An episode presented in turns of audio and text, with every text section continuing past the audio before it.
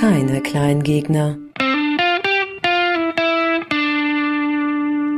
Wieselflink, da kannst du gar nicht hingucken, so schnell ist die unterwegs. Und dann so zapp, zapp, zapp, zapp, zapp an allem vorbei äh, und auch unfassbar stark. Ich glaube, das äh, Siebenfache des eigenen Körpergewichtes äh, kannst tragen. Äh, Mo, Mo Salah natürlich, äh, von Mo Salah ist die Rede.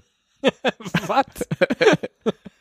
nee, also jetzt nicht dem Spieler vom FC Liverpool, sondern äh, der äh, neu entdeckten Ameisenart, die jetzt äh, nach Mo Salah benannt wurde. Ähm, Ach, du meinst die Merano plus Musalahi? Ja, ja, wer kennt sie denn nicht, die Merano plus Musalahi? Ja, genau. Ja, genau, eine, ja. eine äh, Ameisengattung aus der äh, Region Dofa im Oman. Und ich meine, ja. ganz ehrlich, was gibt es als Fußballer oder als Mensch überhaupt noch für eine größere Ehre, äh, nicht etwa die Champions League zu gewinnen oder weiß ich nicht, äh, FIFA Fußballer des Jahres äh, zu, zu werden, sondern wenn einfach ein Tier nach dir benannt wird. Das ist doch. Ja, es ist natürlich merkwürdig, wenn dann in einem Podcast jemand sagt, du seist so wieselflink wie eine Ameise.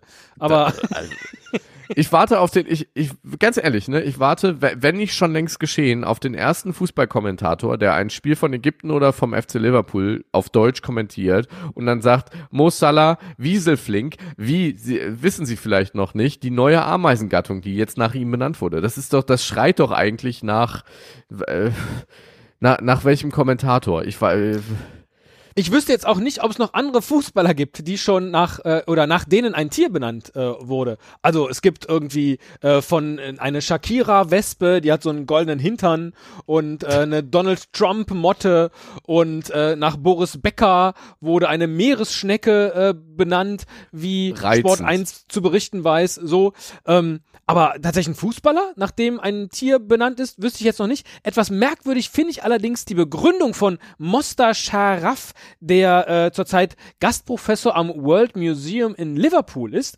Und äh, da kann man im Übrigen auch sich die Ameise momentan angucken. Wie, wie geht das eigentlich? Da geht man ins Museum und guckt sich dann Ameisen an? In so, einem, in so einem Glaskasten oder was?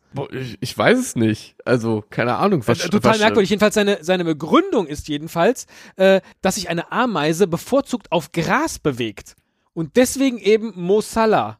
Ich, äh, es war halt, halt auch einfach klar, dass ein Spieler des FC Liverpool äh, eine Ameise wird, weil das äh, äh, Ameisenmotto ist ja auch You'll never walk alone.